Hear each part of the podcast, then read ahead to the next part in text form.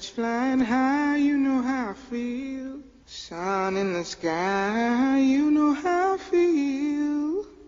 Breeze drifting on by, you know how I feel. It's a new dawn, it's a new day. It's a new life for me, yeah. It's a new dawn, it's a new day. It's a new life for me. Ooh, ooh, ooh, and I'm feeling good.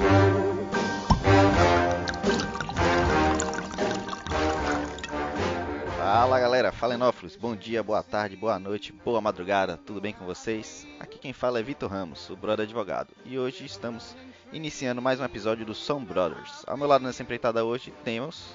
Eu, João Carlos, o brother engenheiro, cervejeiro e aspirante a vinicultor. Pois bem, antes de partirmos direto para o episódio de hoje, aqueles recadinhos iniciais de sempre. Segue e assina o nosso podcast, se gostou, dá 5 estrelinhas, deixa um comentário, divulga para os amigos e vamos aumentar os ouvintes da Enosfera. Quer dizer, da podosfera vinícola. E é claro, enche sua taça e vamos nessa.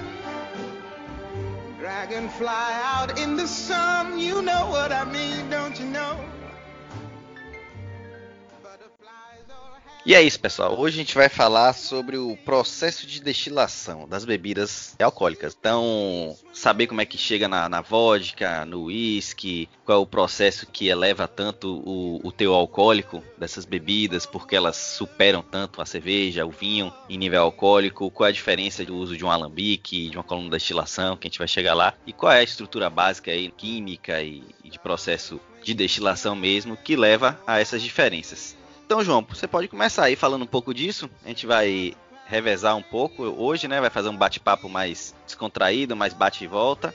Você pode começar aí falando sobre o que é exatamente, qual é a intenção que o produtor busca quando ele vai destilar algum tipo de bebida. Bom, Vitor, processo de destilação basicamente significa separar duas substâncias que estão concentradas, duas ou mais substâncias que estão concentradas em uma mesma mistura homogênea. Você tem, por exemplo, água e óleo, elas não se misturam, elas ficam separadas o tempo todo. Mas tem alguns tipos de líquidos que se misturam e você não consegue visualmente nem identificar qual é a diferença entre essas duas substâncias. Inclusive, Tipo água e álcool. água e álcool, por exemplo, como a gente tem nas bebidas alcoólicas, e também um outro exemplo é a própria água e sal. Você Verdade.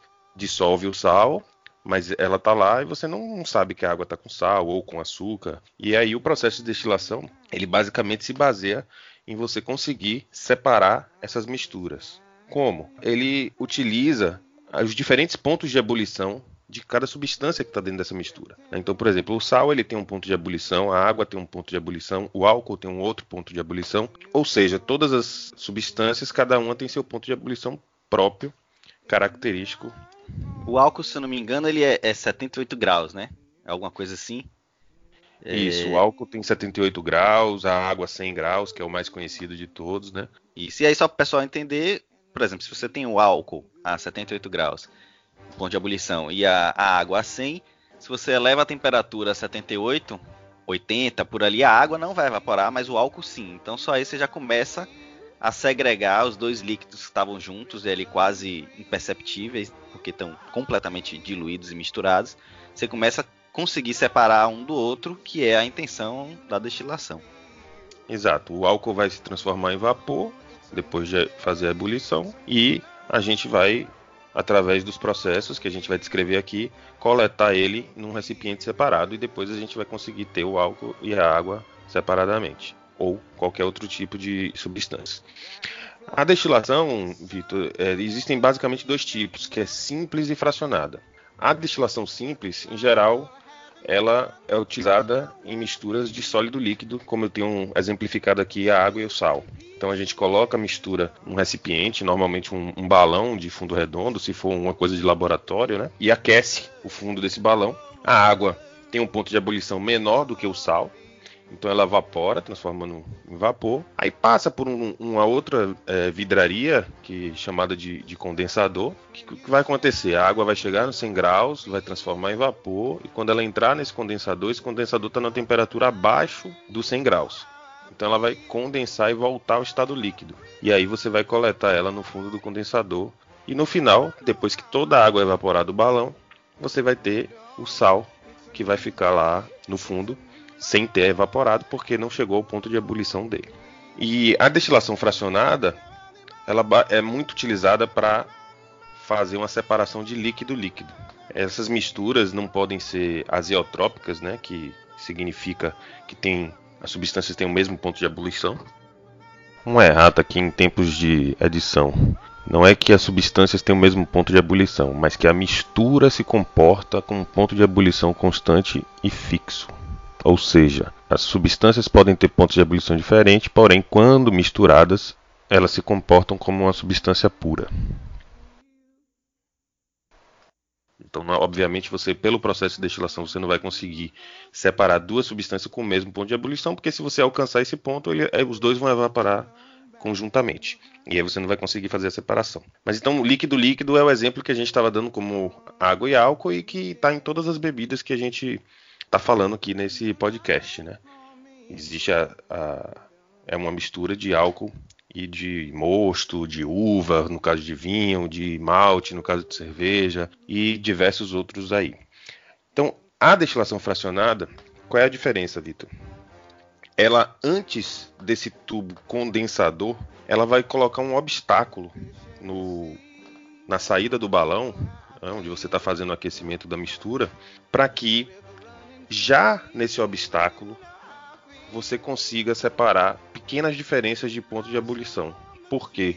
Vamos supor que você tenha uma substância que ela faz a ebulição em 95 e a água a 100, por exemplo. E aí você está ali a 97, mas você pode ter alguma variação e esse a água também entrar em, em ebulição. Em ebulição. Quando você tiver esses obstáculos que que vai ter que passar também é uma vidraria, mas imagine, por exemplo, como você faz teste de, de de moto que você bota os cones e você tem que ir para um lado e para o outro, para um lado e para o outro. Imagine que o vapor ele vai ter que fazer isso para poder alcançar o ponto mais alto e depois entrar na condensadora. A água, na hora que encontrar esse obstáculo, como ela está bem no limiar do ponto de ebulição, ela já condensa ali e volta para o recipiente. Ela cai e volta para o recipiente. Então aí você consegue fazer a separação efetivamente do, da substância que você deseja. Por exemplo, o álcool que é a 78 graus, né? Então você faz essa consegue ter um controle melhor desse processo através desses obstáculos. Até porque isso deve levar em consideração que a temperatura lá dentro não vai ser exatamente a mesma em todos os pontos. Então se a temperatura não é a mesma exatamente em todos os pontos, é como você falou, é capaz de em um dado momento você ter uma temperatura ali que vai evaporar ao mesmo tempo tanto a água como o líquido que você quer separar. Então por isso que se cria esses obstáculos, digamos assim, né? Exatamente. E como a gente viu, Vitor, no episódio 3, que a gente deu uma introdução sobre o que eram bebidas fermentadas e destiladas, é, uma das formas de, de destilar, que a gente também vai falar um pouco mais aqui nesse episódio, é a coluna de destilação que é uma forma de você fazer a destilação fracionada. E nessa coluna de destilação, em muitos casos, é, pense que você pode pegar um único líquido e extrair diversas substâncias, a depender da altura dessa coluna, porque a temperatura ela vai chegar logo no ebulidor muito alta para poder fazer a ebulição de várias substâncias ao mesmo tempo, e ela vai caindo de acordo com a altura da coluna de destilação. Então, exatamente nesse momento, você vai poder, por exemplo, a 5 metros de altura, a temperatura é tal, condensou tal substância, você retira ali naquele momento, naquela, naquele ponto da coluna e vai ficar lá para cima uma outra substância. Então, o que é que eu quero dizer? Em uma mesma coluna de destilação você pode é, recolher diversas substâncias ao mesmo tempo. É, tem até uma curiosidade aí, aproveitando, não é exatamente nosso tema, porque não é bebida alcoólica, mas uma curiosidade que eu acho que vai interessar aos ouvintes aí é que coluna de destilação é usada inclusive no petróleo. Quem já foi em uma refinaria, quem já foi em, já mexeu com esse tipo de coisa, já visitou, vai ver que tem colunas gigantescas né, de, de destilação que separam os subprodutos do petróleo exatamente com base nessas temperaturas. Então, por exemplo, eu separei aqui algumas temperaturas mais curiosas aí para o pessoal. A 20 graus você já separa o, o, butano e o propano. A 150 graus, que é o nível da coluna de destilação lá, você vai ter a gasolina. A 200 o querosene, a 300 o diesel, a 370 você vai ter óleo combustível, já a 400 graus, que já vai sair aí o lubrificante, parafina, asfalto, etc. Então isso mostra de forma mais até clara como cada temperatura você vai conseguir um determinado subproduto de alguma coisa. Nesse caso aqui eu dei o exemplo de petróleo, mas se tiver um líquido misturado com muitos, muitos componentes, você também pode alcançar isso numa coluna de destilação desse líquido que seja inclusive alcoólico. É, inclusive, Vitor, você falou aí as temperaturas em ordem crescente, mas na coluna ela vai ser decrescente. No caso, Exato. É. mais próximo do ebulidor, ela vai tirar a temperatura mais alta e assim por diante, até chegar aos 20 graus do butano que você falou, que provavelmente está lá no topo da, da coluna de destilação. É. Assim, O processo é, o é- mesmo. Exatamente. Então, por exemplo, o diesel vai sair antes da gasolina, porque o diesel é 300 graus, gasolina é 150, porque vai subindo na coluna, né? Como você falou aí. Exatamente. E aí, Vitor, basicamente a- a- o processo de destilação é feito dessas duas formas, fracionado ou simples, como eu já falei, que gera aí uma diversidade de tipos de bebidas, né? Tem várias, acho que todo mundo aqui conhece muitas, né? Então a gente pode falar aqui de cachaça, de gin, tem licor, rum, whisky, vodka, tudo isso é feito com base na destilação, cada um do seu jeito. A gente vai ter episódios aí que a gente vai desenvolver cada uma dessas bebidas, né? Do, do whisky, da cachaça, etc. Mas basicamente o que vai mudar aqui é o objetivo da bebida em si, né? Que se procura com aquela bebida. Então, por exemplo, a vodka, o que se procura mais é a pureza. Não é sabor, complexidade, é a pureza da vodka. Ao contrário do whisky, que já se busca um sabor um pouco mais forte, um pouco mais característico. A cachaça tem um pouco dos dois, ela é pura, mas ela tem que guardar aqueles aromas diferentes. São iguais, mas com características de produção diferentes, que é o gin normal, digamos assim, e aquele chamado London Dry. Ele exige que você faça uma redestilação já ali com os botânicos que fazem parte do gin, especial zimbro, no caso do London Dry. E aí você seguindo essa regra de rede- redestilar com o zimbro, você consegue fazer um London Dry. Se você não fizer isso, não vai conseguir ser classificado como um gin London Dry. Então tem todas essas características que vão influenciar como a bebida vai ser destilada, que é o, o passo que a gente vai passar agora aqui no, no- o, segundo passo aqui do desse podcast, desse episódio, que vai ser classificar a destilação, explicar a destilação em alambiques ou coluna de destilação. Você quer começar aí pelo alambique? Então, o alambique é como eu expliquei no início, né? Ele é uma caldeira, você vai botar a mistura. Ela é conectada por um tubo a uma serpentina de resfriamento, que seria o que eu mais cedo falei do condensador. né? Então, nessa serpentina de resfriamento, você vai esfriar o vapor para que ele condense novamente, se transforme em líquido. E na saída dessa serpentina, você vai fazer a coleta do álcool. Então, você é utilizado alambique para fazer diversas bebidas, né? Cachaças, uísques, A Macallan licores. usa, inclusive, a Macallan usa grandes, eu vi fotos aqui de grandes alambiques de cobre que a Macallan Os usa. pra- brands, os brands lá, o que a gente falou no, no episódio de conhaque, Aham. no episódio 7, os brands são exigidos serem feitos, né? No caso do conhaque, tem que ser feito em alambique, não pode ser utilizado como de destilação. Que inclusive, Vitor, assim, só adiantando a diferença básica de decide utilizar um alambique ou uma coluna de destilação é se você quer pureza do álcool ou se você quer a retenção de sabores do mosto que está sendo gerado aquela bebida. Então você tem, no caso do brandy, o mosto de, de uva, né, o vinho. É, no caso de uísque, o mosto de malte. Vodka pode ser feita com batata. Enfim, todas as bebidas têm cada uma um fermentado que depois passa pelo processo de destilação. E nesse processo de destilação é que se você quer reter um pouco mais do sabor do mosto, em geral se usa o alambique. Por quê? Porque ele é mais curto, ele é, deixa um pouco mais de resíduo do mosto, então você consegue garantir que aquilo seja retido na bebida final destilada já. Você falou aí de cachaça, algumas cachaças são feitas de forma a se querer ela muito pura e ganhar complexidade apenas em envelhecimento em barricas e tudo, mas tem algumas cachaças ainda feitas em alambique que vai levar aí a, a- a cana de açúcar, enfim, a- o resíduo do, do produto originário daquela bebida. Certo. E aí a gente tem também as colunas de destilação. O João até explicou anteriormente aí, um pouco mais cedo no, no episódio, a técnica de como funciona o, o- a coluna de destilação, mas resumindo uma vez mais aqui, São colunas, em geral, bem altas, em que você tem vários níveis, que níveis são chamados de pratos, em que você aquece também, assim como no alambique, os vapores vão começar a se elevar e nesses pratos eles vão condensando em momentos diferentes. Então, por exemplo, o álcool ele, ele vai subindo, o vapor do álcool ele vai subindo, chega em determinado momento nesses níveis de pratos, ele vai se condensar, ele vai ficar líquido ali, só que não vai estar ainda com teor alcoólico tão elevado. Então, o que é que vai acontecer para você chegar nesse nível de maior nível de pureza, maior nível de, de teor alcoólico? A água vai continuar subindo ali, o vapor da água, e ela vai subir quente, até porque o ponto de ebulição é, é mais elevado que do álcool. E quando a água chegar nesse, nesse álcool que já condensou em um determinado prato, ela vai acabar forçando esse álcool a evaporar novamente, subir um pouco mais e a água até ficar por ali para depois ser aquecida novamente e subir. E aí vai se subindo nesses pratos até o momento em que lá em cima o nível alcoólico ele vai ser mais elevado do que nos primeiros pratos, justamente por esse processo, digamos assim, dentro da própria coluna ele vai se redestilando. Eu me desconcentrei um pouco aqui, João, porque o, o, o meu querido gato Ragnar aqui tá comendo as anotações que eu fiz e e aí eu vou acabar me perdendo. Dá uma licença aqui, coisas. É.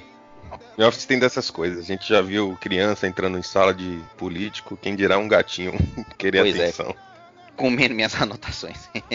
Mas, seguindo, então é isso. O, o, o teor alcoólico do, dos pratos superiores, digamos assim, da ponta lá de cima, ela, ele vai ser mais elevado. Aí a água que veio subindo ali, o vapor d'água, fez ele evaporar de novo, ele ficou um pouco mais puro, perdeu um pouco mais de, de, de, de impurezas, digamos assim, e se condensou em um outro prato, aí às vezes vem um pouco mais de vapor, vai condensar de novo mais acima, e aí é esse processo interno ali que vai gerar um teor alcoólico, um líquido cada vez mais puro e de teor alcoólico mais elevado. Não é isso? Você discorda de alguma coisa? Falei alguma besteira? Não, não. Inclusive, nas colunas de destilação, normalmente se busca ter um, um resultado de um líquido com 90% de teor alcoólico, né? E aí a bebida, por exemplo, uma vodka, ela depois é diluída em álcool para chegar lá nos 40% que a gente vê na, nos rótulos e nas bebidas comerciais. Diluída Mas em álcool, na em destilação, água. diluída em água, claro. É diluído em álcool, com álcool. Aí ia ficar 100%. Uma coisa que é. eu também queria falar aqui do, da coluna de destilação é que o pessoal pode estar se perguntando, é, até pensando assim, ah, mas eu gostei do alambique, porque ele segura mais sabor. Além da pureza que você falou, a coluna de destilação ela tem uma vantagem industrial de escala. Então você pode fazer um processo contínuo de destilação. Você pode ter 100 mil litros a serem destilados. Esse, essa destilação ela vai ser contínua ali naquela, naquela coluna de destilação. A passo que no alambique você tem lotes. Então você vai destilar 5 mil litros, por exemplo, dependendo da capacidade do alambique. Vai concluir aquela destilação e aí você vai ter que, digamos assim, recarregar o alambique e iniciar um novo lote de destilação e assim por diante. Além de que, lá na, no episódio 3 que a gente falou também, a gente falou que no caso do alambique, você tem a primeira destilação que ela sai com um teor alcoólico relativamente baixo para o objetivo, né? Então, em geral, esse esse líquido recolhido na primeira passagem pelo alambique, ele tem que entrar num outro alambique, obviamente no mesmo higienizado, mas em termos de processo industrial, ele vai para um outro alambique para ser destilado novamente, depois destilado novamente. E daí, inclusive, vem as bebidas que tem no rótulo, triplamente destilada, é, cinco destilada vezes destilada, vezes. nove vezes destilada quer indicar, em teoria, um nível de pureza cada vez maior. Ou seja, você está chegando a quase conseguir o álcool puro baseado naquela bebida, né, como a gente falou aqui, de até 90%, que depois é diluído para poder ficar bebível. E mas você tem uma pureza do álcool daquele mosto que foi realmente conseguido e na coluna de destilação, como você disse, para grandes volumes é muito mais é, sai muito mais barato a produção, porque o alambique realmente, como a gente falou, é uma caldeira, então ela vai ter uma limitação de litragem e ainda tem esse processo de que você vai precisar voltar e deixar lá de novo, voltar e deixar lá de novo. O alambique é visto também como um pouco mais artesanal, né? Tem, tem todo um charme aí. De... Os alambiques de cobre a gente vê inclusive em passeios de em cervejarias e tudo, e em, obviamente em em casas que produzem uísque, mas eles viram objetos de decoração, os alambiques antigos, menores, né? Quando as fábricas começaram, você vê lá o, o, os objetos Exatamente. de decoração. Por esse charme aí que você falou. É, e eu acho que é isso, né, João? Eu acho que a gente não vai se estender no episódio muito, como foi o último que a gente acabou se alongando. Tem mais algum comentário aí que considera importante pra fazer sobre essas bebidas ou Quero saber de você qual é as três que você mais gosta dessas bebidas que a gente falou aí: cachaça, gin, licor, rum, whisky, vodka e brandy. é difícil? É, Pra mim, tanto vinho como bebida destilada e tal, to- cada um tem seu momento e sua situação. Mas se é que para escolher três aqui, eu acho que seria whisky, cachaça e licor. O gin é legal ali misturado, refrescante. A vodka também é bom para você fazer drinks e tal. É interessante por isso, que tem essa função de, de base neutra, né? Mas eu escolheria es- esses três: whisky, licor e cachaça. E você? Eu ficaria com whisky também em primeiro lugar, depois conhaque. E licores, eu gosto muito de alguns licores, viu, Vitor? Eu gosto muito daquele 43, eu acho fantástico ele. Eu também. Então, realmente, eu não posso tirar ele da, da lista.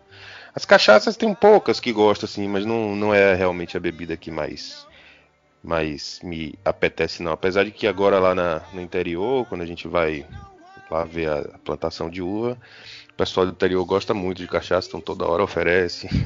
o hotel tem lá uma bandeja de cachaça, assim, quando você chega.